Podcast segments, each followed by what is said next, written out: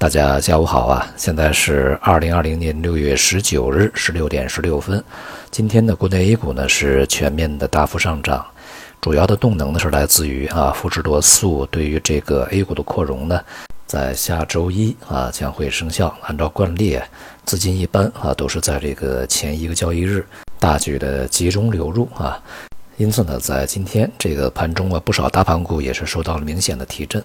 从行业和板块上来看呢，像券商啊、消费零售、医疗医药这些板块呢，唱主角啊。而在前几个交易日啊，表现不错的这个资源类板块啊，在今天全面的大幅度回落。整体来看呢，大多数的行业和板块啊，都是这个搭车啊，出现了这个普遍的上涨。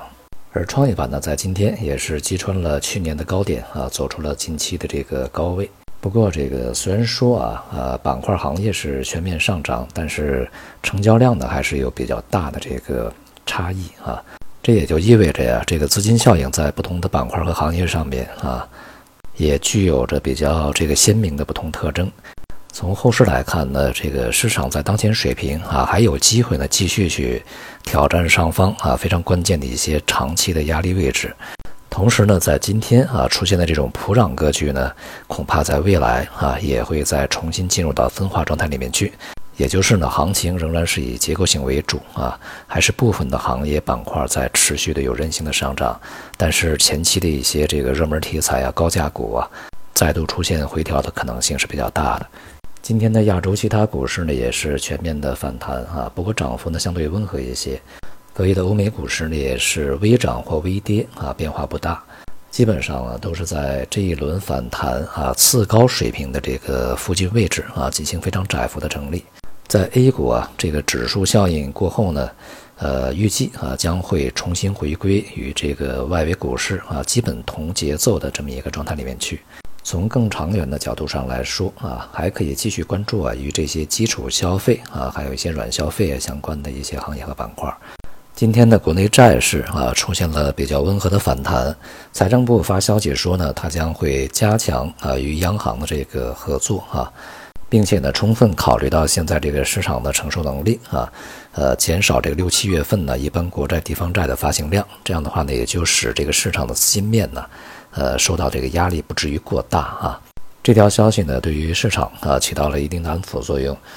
长端和短端的这个收益率啊，都变得比较平稳啊，并且呢，这个反弹的力度啊开始减弱啊。预计呢，这个债市在当前水平呢，有可能啊会逐渐的企稳。在排除掉啊这些供给压力以外呢，这个整个债市啊，它目前还不具备一个大幅走熊啊、直线走熊的这个基本面啊。